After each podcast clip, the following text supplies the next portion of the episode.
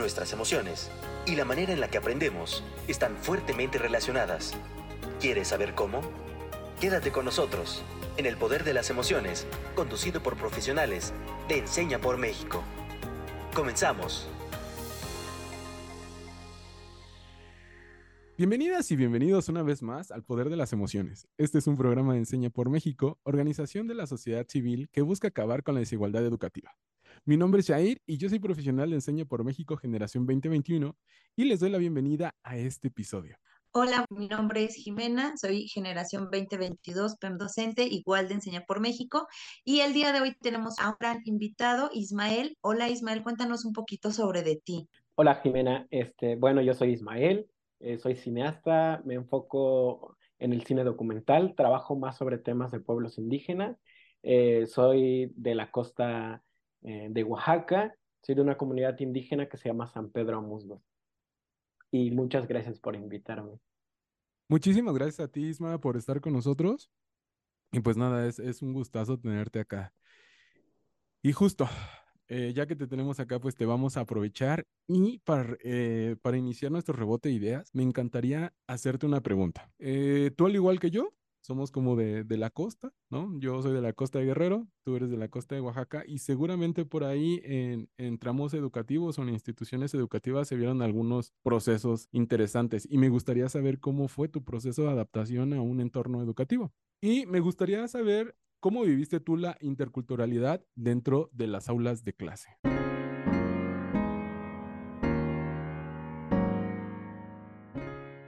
Bueno, este, vivirla desde este lado, desde, desde este ángulo, ¿no? Bueno, mi, mi lengua materna es el amuzgo y el español es mi segunda lengua. Entonces, como me refiero como vivirla de este lado como indígena o como hablante de una lengua indígena, al principio eh, fue algo como un poco complicado y complejo. Eh, lo digo a partir por la discriminación, ¿no? Desde discriminación por los compañeritos eh, de clases, de salón de clases y a veces de los profesores, ¿no? Este, esto, lo, lo de la importancia de la interculturalidad, lo fui como entendiendo ya como adolescente, ¿no? Pero al principio eh, lo, lo, entendí en la adolescencia porque sentí y viví lo duro que es estar como siempre como el que menosprecian, ¿no? El que no vale, ¿no? Digamos, esa lengua no importa, eh, ser indígena no importa, incluso te pueden, se pueden burlarse de ti, pueden violentarte físicamente y moralmente, ¿no? Recuerdo que había momentos en el que eh, yo intentaba hablar el español, ¿no? Bueno, cabe como mencionar un poquito que a mí me tocó, creo que todavía la generación donde eh, había escuelas para indígenas y, y, escuelas solo para mestizos, ¿no? Entonces mi madre, eh, al momento de como de entrar a la primaria, me dice, pues tú ya sabes hablar el, el amuzgo, ¿no? Ahora te toca como eh, empezar a, a, hablar el español y entonces el lugar adecuado para que tú aprendas a hablar el español, pues te toca meterte a una escuela, eh, eh, a la escuela Redención, que era la escuela solo para mestizos, ¿no? Entonces al momento de entrar ahí, pues eh, desconocía muchas palabras todavía, había cosas que la maestra mencionaba o decía cosa que yo no entendía, pero tampoco me atrevía a preguntar qué era, ¿no?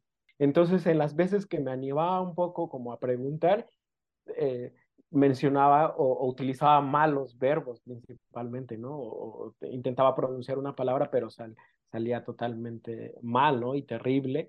Y entonces, pues mis compañeritos se burlaban, ¿no? Cosas de dos, tres días, hasta una semana eh, eh, de burla de la misma palabra que, pues, y entonces eso provocó que eh, una gran parte de mi infancia me, me llevó a, a, a, refugiarme en la esquina del, del, salón de clases, ¿no? Como que trataba de que pues nadie notara mi presencia o que la maestra ya no me preguntara cosas y que yo ya no siguiera hablando para que no se burlaran mis compañeritos de mí, ¿no?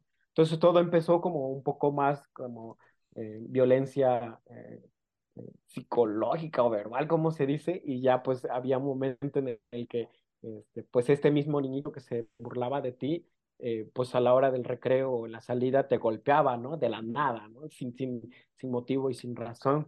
Y entonces eso se fue como volviéndose un poco más constante. Y entonces había momentos en el que pues la maestra también recuerdo que nos agarraba de la cabeza y nos azotaba en, en la butaca, ¿no? Eh, solo porque pues eh, no, no hiciste la tarea o porque no entendiste. La, ahora que me acuerdo es que no nos memorizamos las tablas de multiplicar. Eh, eso se me quedó como súper marcado en la cabeza. pero ahora que lo recuerdo de adulto, siento que no a todos nos trataba así.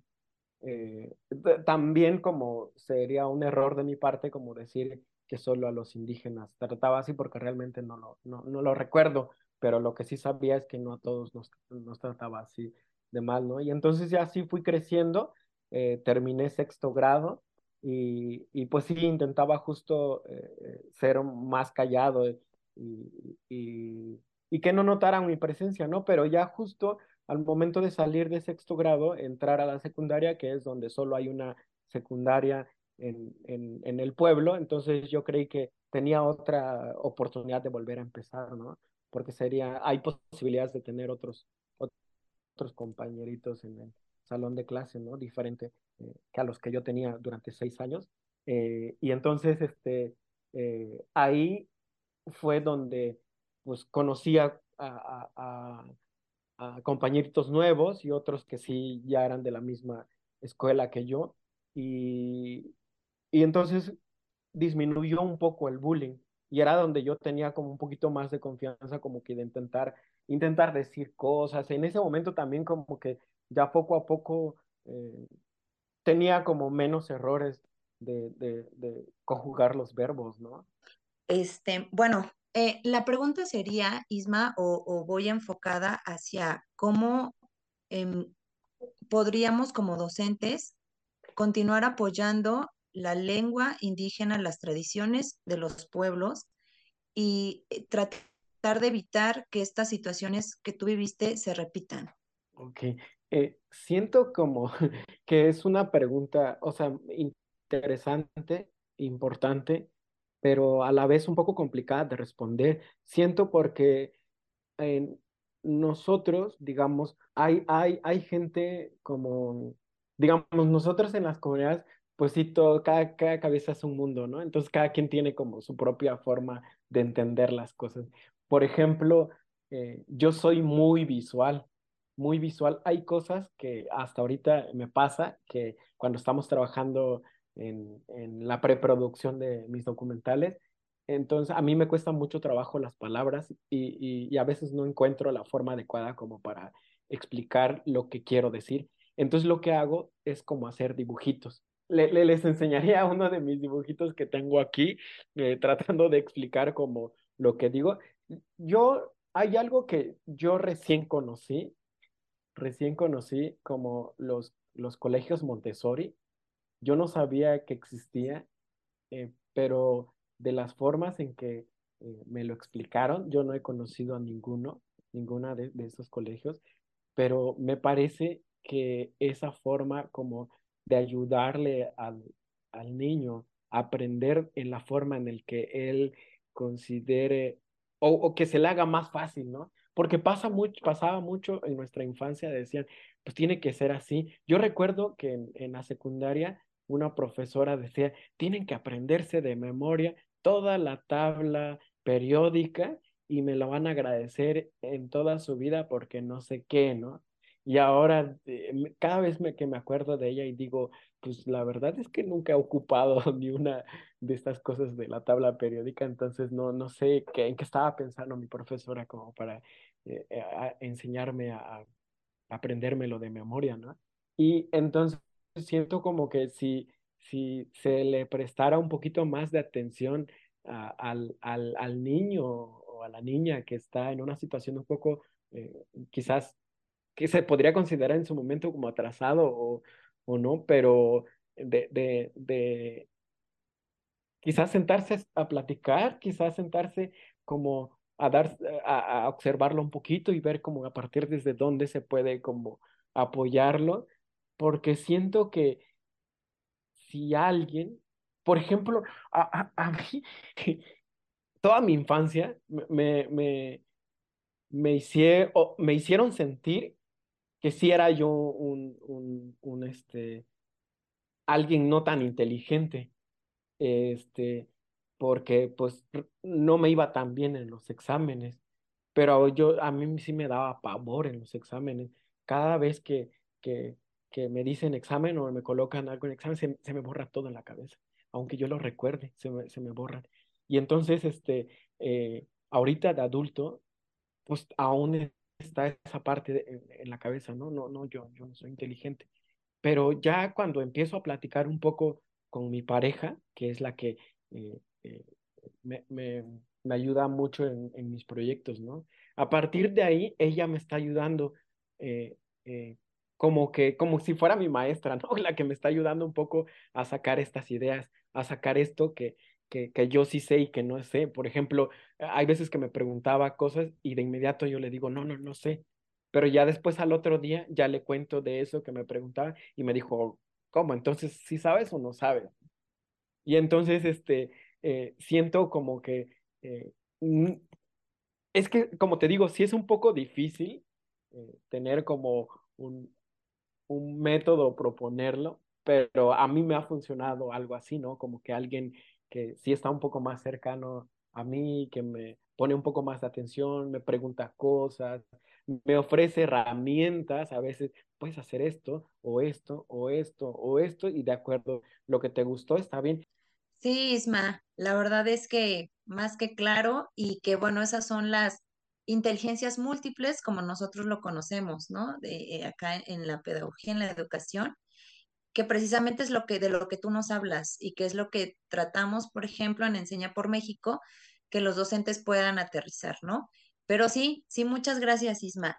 Jair, tú tenías por ahí algo, alguna preguntilla para Isma, me parece. Gracias, Jime. Pues mira, más que, más que una pregunta, justo iba a retomarlo de Enseña por México. Y digo, no es comercial, pero la verdad es que tratamos de hacerlo así, porque eh, nosotros sí nos interesa el alumno. No estoy diciendo que en el sistema educativo tradicional no, eh, pero sí necesitamos y, partimos de las necesidades reales de, los chicos y de las chicas. Entonces, todo esto que nos está contando Isma, de, oye, enséñale a contar y si tienes flores, ¿no? Pues empiézale a contar los pétalos de las flores y eso es algo bastante poderoso, porque empezamos eh, directamente como todo este proceso de enseñanza-aprendizaje lo empezamos con lo que tenemos inmediatamente, ¿no? Entonces, imaginemos que eh, en la comunidad de Isma hay un chico eh, que su familia se dedica a cultivar maíz, ¿no? Por ejemplo. Oye, ¿cómo vas a hacer sumas? No, estamos viendo sumas. Ah, bueno, pues ahí tenemos el maíz, ahí tenemos la materia prima. Eh, mira, cuenta los granitos de la mazorca de maíz, cuenta eh, cuántos kilos, por cuántos kilos te tienen que dar tanto dinero y desde ahí nosotros partimos. Y justo era lo que nos comentaba Isma en, eh, un inicio, ¿no? Muchas veces eh, partimos como de que todos y todas somos iguales, ¿no? creo por lo que nos está compartiendo Isma, esta parte de que él era solamente diferente, y lo voy a poner entre comillas, ¿no? Porque él hablaba otra lengua, y entonces, eh, quizás si en ese momento su maestra se hubiera acercado a, darle como los conocimientos o la información eh, a través de su lengua, que es el musgo, si por ahí hubiera iniciado, justo a lo mejor, bueno, no a lo mejor, seguramente toda la etapa de, de Isma, toda esta primera etapa escolar no eh, fuese lo que significó para él, ¿no? Sin embargo, sin embargo, quiero rescatar algo muy importante porque no todo fue sufrimiento, o al menos lo podemos ver así, porque Isma desarrolló otro lenguaje, ¿no? El lenguaje justo en esta parte de pintar, en esta, en esta parte de ir tomando fotografías y que de alguna manera lo llevó y lo desarrolló hasta convertirse en esta parte de los, eh, de ser cineasta, ¿no? Y como bien lo dice él, quizás en esta parte de la producción en español o de las ideas bajadas como al español o incluso a su lengua, no soy como tan hábil, pero sí es muy hábil para contar historias, sí es muy hábil para transmitir esa información y esos conocimientos que, que tiene a través de imágenes. Y creo que eso también es bastante rescatable. Muchas veces nosotros vemos el proceso de enseñanza-aprendizaje solamente como que los estudiantes cumplan con los aprendizajes esperados y ya, ¿no? Aplicamos ese examen y ya, tienes 100 o tienes 80 o de plano tienes nada. Pero eso no nos refleja de alguna manera todo el proceso. Y creo, y, y Jime creo que también va a estar bastante de acuerdo, que lo que más nos interesa en este momento es saber en qué proceso de, de ese de ese plan de enseñanza-aprendizaje vamos, para saber dónde vamos a hacer. Digo, la evaluación sí es importante, pero no necesariamente tiene que ser una evaluación sumativa. Entonces, no necesariamente tiene que ser una evaluación sumativa en donde tiene 10 y ya, es súper inteligente. ¿Qué era lo que pasa, no? Y lo que pasaba con Ismael, a mí mucho tiempo me hicieron creer que no era inteligente. Y ahora vemos que sí es una, una persona bastante inteligente, tanto es así que el origen no es destino, que también es algo que mencionamos mucho en Enseña por México, ¿no? Que no necesariamente en el lugar que naciste, bajo las características que naciste, va a ser toda tu vida. Aquí sí nos ponemos al tú por tú con Freud, que ya saben, el padre del psicoanálisis, que nos decía, así como está en la infancia, así te va a ver el resto de la vida. Pues no, aquí tenemos ejemplos y uno de ellos es Ismael, que no necesariamente en las condiciones que nació, eh, manejando su lengua que nació, no necesariamente se va a quedar ahí toda la vida así vamos a progresar. Y otra cosa importante también es rescatar y darle valor a lo que está haciendo y sobre todo esta parte de, las lenguas indígenas. Eh, les puedo compartir de manera muy breve que, por ejemplo, eh, el año pasado tuve la fortuna de, irme de intercambio a, Chile y me fui así al sur, al sur, al sur, muy al sur.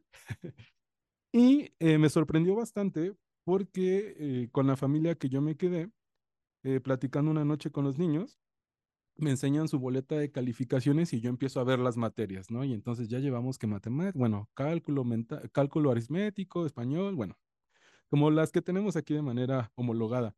Pero la que me llamó muchísimo la atención fue una que decía eh, lenguas de pueblos originarios. Entonces, eh, a ellos les estaban enseñando la lengua de esos pueblos originarios, ¿no? Porque también tenemos un poquito, o al menos en esa región donde yo estuve, también está un poquito marcada esta parte de, no, las personas que son indígenas o de pueblos originarios a mí no me representan.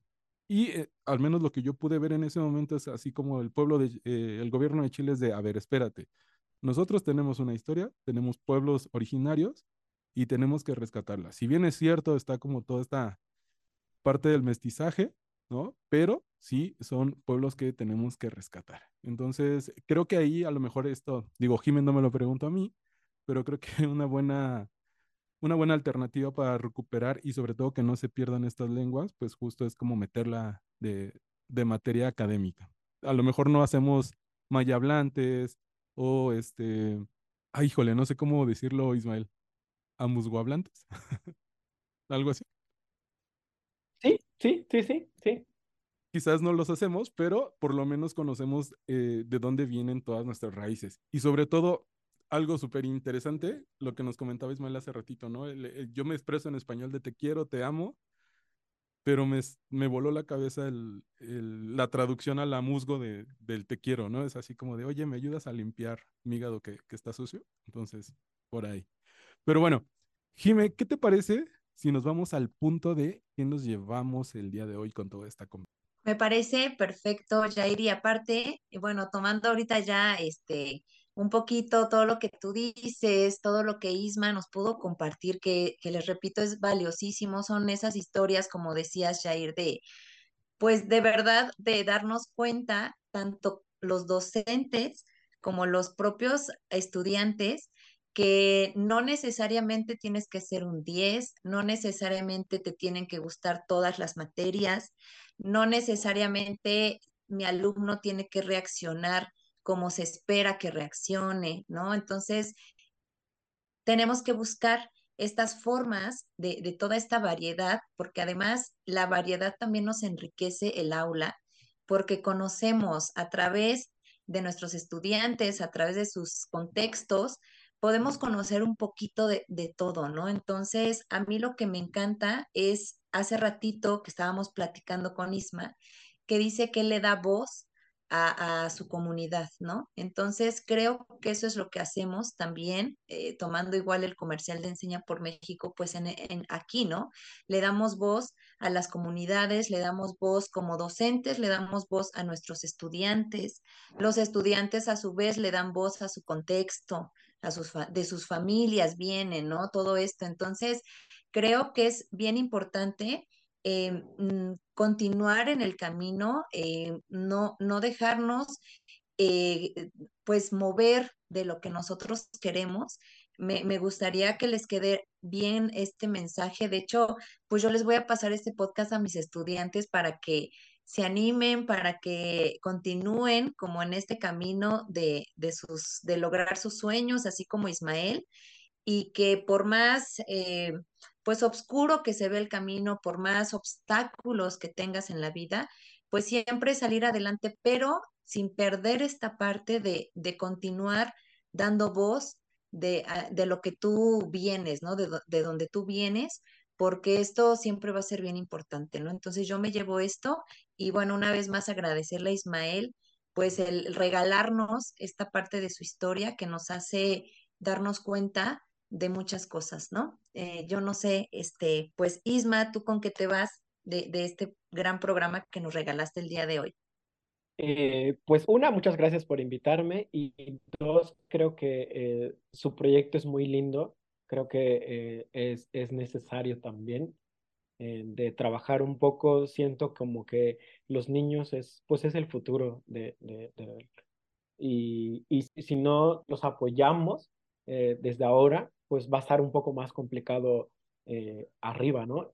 o cuando crezcan, perdón. la verdad es que yo eh, llegué hasta aquí como cineasta realmente con el apoyo de muchos, muchos amigos que me fui topando en el camino, ¿no? Pero principalmente de profesores. Uno de los, uno de, de los profesores que más recuerdo eh, se llama Juan Carlos, es fotógrafo.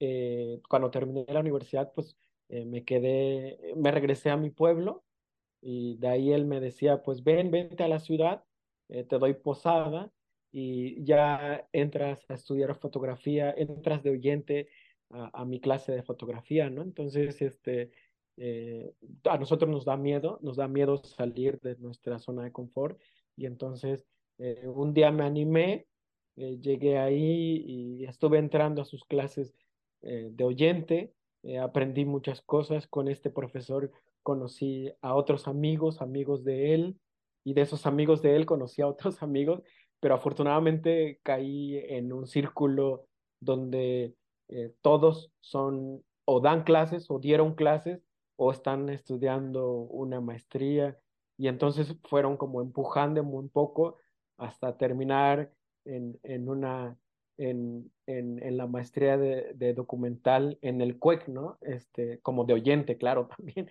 Eh, nunca entré formalmente a estudiar, pero por, por, esos amigos que me iban como jalando, como, oye, hay esto acá, hay lo otro acá, ven para acá, y ahí así fui como desarrollando y sigo trabajando un poco más para conocer el mundo del cine, ¿no? Porque es un mundo extensamente grande eh, y pues con todo esto les cuento como que su labor es súper importante, súper lindo, noble y pues mis mejores vibras para su proyecto. Ojalá y que todo siga marchando hermosamente bien. Híjole, la verdad es que somos bastante afortunados de, de tener a muchos invitados, invitados como tú, como la doctora de, del episodio pasado. Y con esto, la verdad es que yo me llevo todo lo que decimos en Enseña y algo que es muy importante, que origen no es destino, ¿no? Eh, hay ejemplos vivos, los podemos ver, los podemos escuchar, que a pesar de que nacieron, crecieron en algunas condiciones a lo mejor no tan favorables, pero ellos fueron forjando su camino y ahora están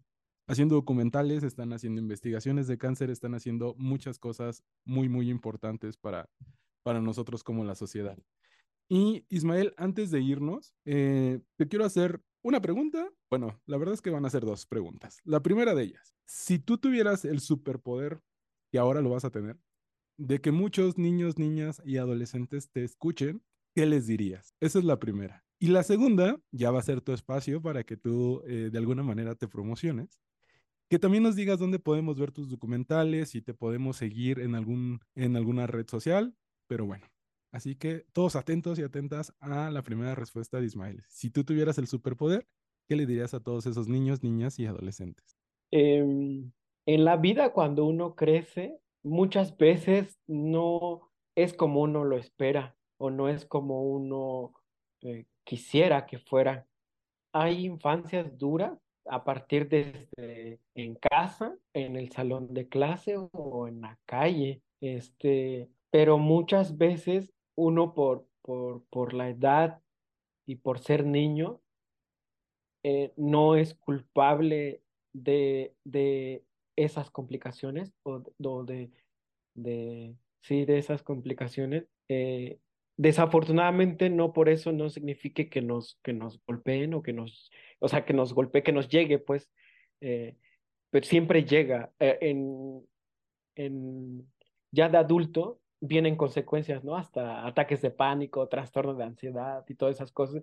Y ya con el tiempo vas recordando que las cosas eh, de niño fue como algo que, que, que, que, te afectó y que te está afectando ahorita de adulto, ¿no? Lo que quiero decirles es que estas cosas nosotros, nosotros digo porque me, me regresó otra vez a ser niño, ¿no?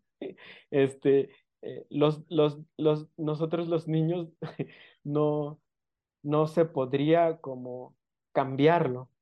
Eh, pero saben, a, lo largo en el camino, si se trabaja estos temas o, o, si se trabaja eh, esas tristezas o, o, ese dolor en, cuando se es grande con, con el arte o con cualquier trabajo, se vuelve algo súper fuerte y súper necesario e, en, en, la vida. Digamos, yo en mi infancia, la discriminación me golpeó demasiado.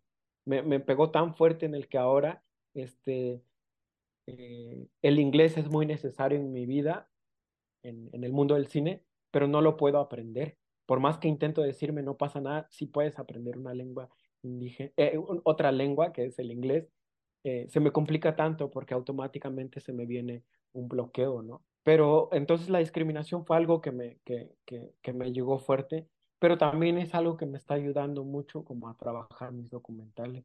Es algo que me da mucho de qué platicar y es algo que ojalá en algún momento sea algo que pueda yo contribuir para que otros niños no sufrieran eso, ¿no? Entonces, si ustedes ahorita lo que están viviendo de niños, a partir desde ahí pueden empezar a jugar lo que ustedes quieran, ¿no? Les gusta la fotografía, eh, pues con lo que tengan a la mano, empezar a, hacerlo, o pintar, o dibujar, o, ¿por qué no? Si les gusta hacer albañiles o, o, cocineras, lo que quieran, ¿no? Desde niños se puede como, y a lo largo, solito como el contexto y la vida los va a ir empujando. El punto aquí es como eh, todo lo que uno quiera hacer, eh, eh, se puede, se puede hacerlo desde donde se pueda. Esta creo que ya se los conté un poco en algún momento. Este, yo estoy haciendo el documental ahorita de, de un señor que fue violinista desde muy niño, eh, le gustaba el, el violín, pero no tenía violín, así que se construyó su propio violín con los tallos de un platanar. Eh, los tallos de un platanar se pudre a los dos días, entonces él se hacía cada rato su violín eh, y empezaba a tocarlo. No sonaba, eso sonaba solo en, su imaginación, pero también los movimientos de su dedo lo practicaba a partir de que cuando veía a los violinistas tocar. A los 18 años lo, lo nombraron como violinista eh, de la comunidad formalmente y, y, y ahorita murió y, y, entonces ahorita estamos haciendo un documental de él. al final del día logró ser violinista su historia sigue permaneciendo y seguirá permaneciendo mientras eh, pudieran ver el documental. Y pues eso, perdón que me extendí demasiado. No te preocupes, Ismael. Y pues nada, creo que es un mensaje bastante poderoso esto de que empecemos a, a pensar, a soñar, a jugar en lo que queremos y en lo que quieren hacer los niños cuando, bueno, niños, niñas y adolescentes cuando quieran ser grande. Ismael, ahora sí, ¿dónde te podemos ver? ¿Dónde podemos ver tu trabajo? ¿Tienes alguna red social donde te podríamos seguir? Eh, tengo eh, Facebook, Instagram, es este, los dos son Ismael. Eh, es, un, es una palabra en amusgo que es J-N-D-Y-E, que significa ne. Bueno, en, en amusgo es ne en, en, español traducido significa como aire, eh, espíritu o esa vibra que generan los chamanes, que puede ser buena o mala de acuerdo al chamán. Perfectísimo, pues seguramente muchos de nuestros escuchas se van a dar una, una vuelta por allá. Y eh, ahí podemos ver tu, tu material, Ismael. Ah, eh, eh, el mundo del cine es un poco complejo y tiene sus propias políticas. Hasta ahorita, eh, el único documental que está más abierto está en Vimeo y también tengo teaser ahí. eh, solo lo buscan quizás con mi nombre, Ismael Vázquez Bernabé, y ya aparecen mis trabajos. Eh, el título del documental que está ahorita es en Amusgo, está un poco complicado para escribirlo, pero si, ya si, si lo anotan con mi nombre. Bueno, dice Cuina Yatonco, compromiso de palabra, así se llama el, el, el, cortometraje, pueden buscarlo como compromiso de palabra, pero si en todo caso no, con mi nombre iba apareciendo. Eh, y ya la, la, que estoy trabajando ahorita por, por cuestiones de, de, política de la casa productora, entonces todavía no está en, en, en redes sociales. Ojalá lo pudiéramos como eh, estrenar pronto y ya de ahí este, eh, postular a festivales y ya creo que a cierto tiempo ya lo liberan. Perfecto, Ismael. Pues bueno, por el momento vamos a buscar ese documental que ya está liberado y por favor cuando, cuando se estrene avísanos para que podamos darle la vuelta y, y ver el documental que estás haciendo.